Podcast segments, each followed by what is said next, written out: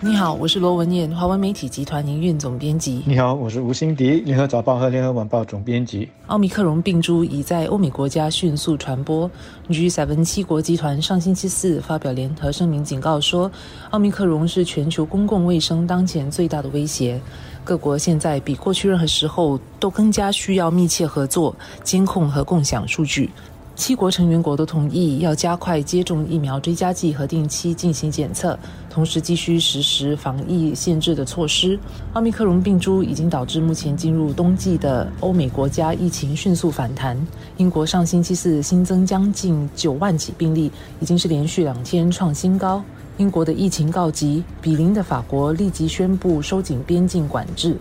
非法国公民无论是否完成疫苗接种，都不准往返英国进行非必要的旅行。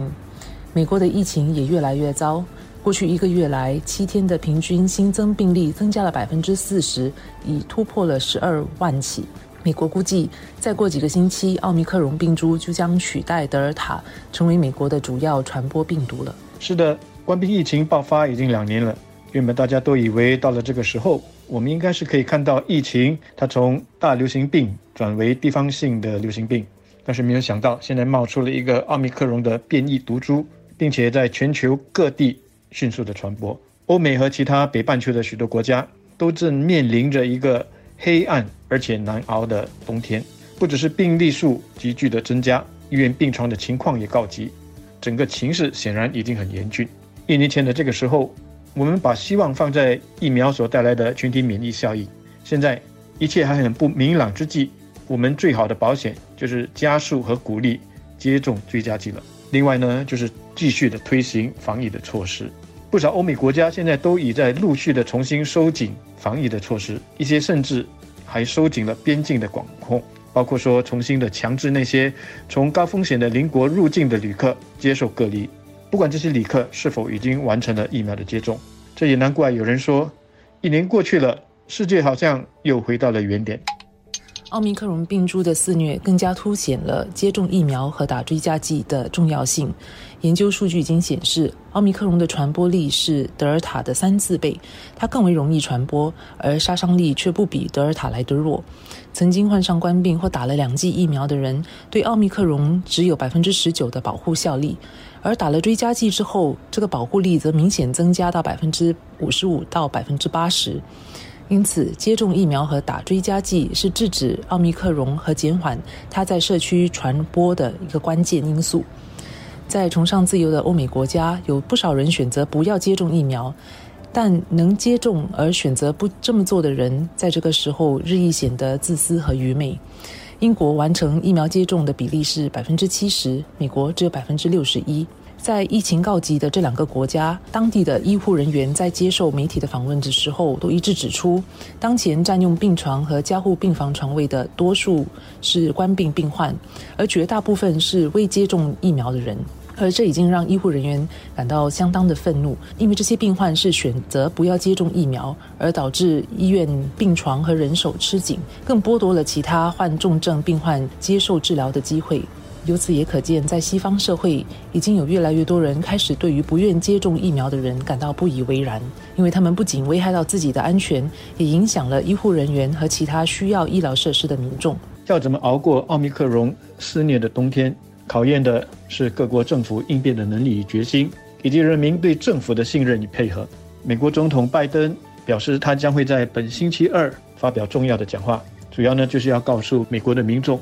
政府将会如何应对奥密克戎的挑战。至于那些选择不接种疫苗的美国民众，拜登会做出什么政策决定，也将会是一个关注点。对于欧美国家来说，疫苗的供应不是个问题，问题是怎么说服那些不愿意打疫苗的人。单单只是严厉的警告，或者是苦口婆心的劝说，看来是无法很好的解决问题。至于那些已经完成接种的人，要说服他们再去打一剂追加剂，相对来说就比较容易。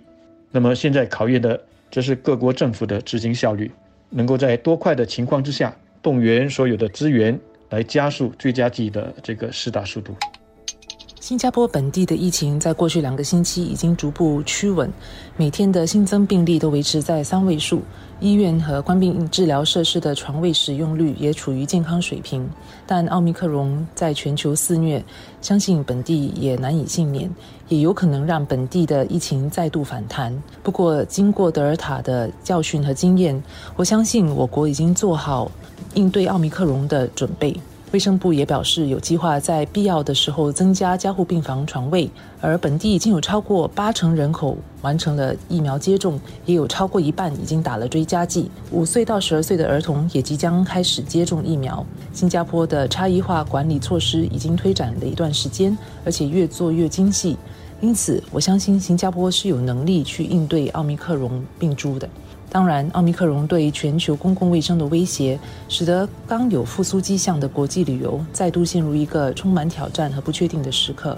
在进入新的一年之际，虽然全球仍充斥着奥密克戎的威胁，但我相信我们已经比一年前更迈进了一步。从一年前穷于应对德尔塔病株的来袭，到现在我们有了疫苗，而各国政府也更为谨慎地应对新病株，显示全球各国的应变和应对能力已经增强了。如果不是奥密克戎的出现，以我们现在疫情的走势来看，我们其实是应该在逐步的放宽防疫的措施了，包括堂食的人数。我相信这也是不少国人所期盼的，但是国外的情势却不容乐观，因此这个时候。急着去调整堂食的人数，搞不好几个星期后又得调回来。到时呢，民众和商家或许又要抱怨说我们的防疫措施翻来覆去。那倒不如我们继续的观察，先别急着去调整。所以下来最关键的，正如文件所说的，就是让五到十一岁的孩童顺利的接种疫苗。另外呢，就是尽快的让成年人去接种追加剂。